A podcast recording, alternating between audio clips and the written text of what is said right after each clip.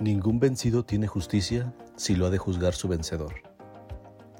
Gran parte del tiempo de nuestra vida lo dedicamos a la vida laboral y la convivencia diaria puede ocasionarnos ligeras o grandes diferencias entre las personas.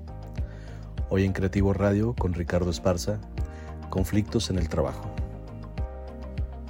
Cuando se presentan conflictos en el trabajo, a menudo es fácil tomar cosas de manera personal y reaccionar emocionalmente sin embargo, es importante recordar que los conflictos en el trabajo generalmente no tienen nada que ver con la persona, sino con el resultado de las diferencias en las perspectivas, en sus opiniones o expectativas, en relación al cómo realizamos el trabajo.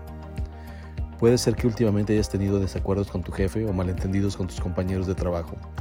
Esto muy seguramente se trata de fallas en la comunicación y al tener fallas de comunicación implicarán por lo menos estos cuatro puntos. 1. Problemas en tu desempeño. 2. Un mal clima laboral. 3. Frustración.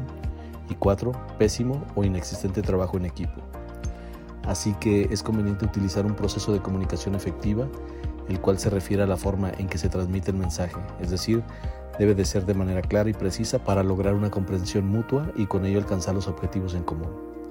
Puedes usar estos puntos para una comunicación efectiva. 1. Comprender las necesidades de tu interlocutor. Importante comprender las necesidades y perspectivas de tu jefe o compañero de trabajo antes de comunicar cualquier información. 2. Usar los canales adecuados. Utiliza canales adecuados ya sea en persona, por teléfono, correo electrónico o videoconferencia. Es esencial para la comunicación efectiva y esto lo logras observando a las personas y viendo cuál es el canal que mejor utiliza en su comunicación habitual. 3. Empatía y respeto. La empatía y el respeto son cruciales para la comunicación efectiva, especialmente en situaciones difíciles o de conflicto. Verifica la comprensión de tu mensaje. Es importante verificar que el mensaje ha sido comprendido adecuadamente y esperar una respuesta para asegurarse de que la comunicación es efectiva. 5. Otorga feedback. El feedback es una parte integral de la comunicación efectiva y ayuda a mejorar la comprensión mutua y a solucionar problemas. Pero ¿qué pasa cuando algunos conflictos tienen esa carga emocional y estamos por verlos como personal? Aquí algunas recomendaciones. 1. Separa los hechos de las emociones. Trata de analizar la situación objetivamente y separa los hechos de tus emociones.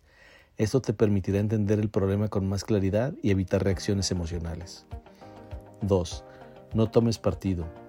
Trata de mantenerte neutral y no tomar partido por una de las partes en conflicto.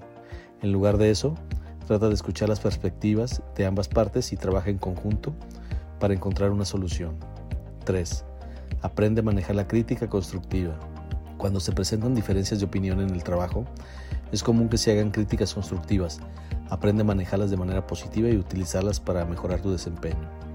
4. Practica la empatía.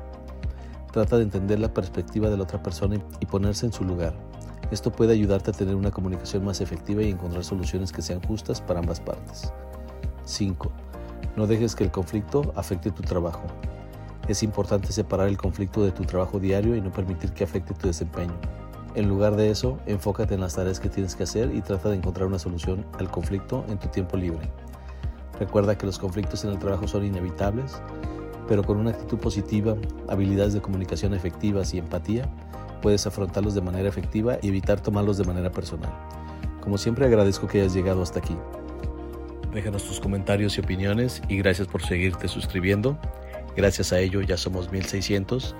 No te pierdas de nuestros estrenos semanales. Esto fue Creativo Radio con Ricardo Esparza. Hasta la próxima.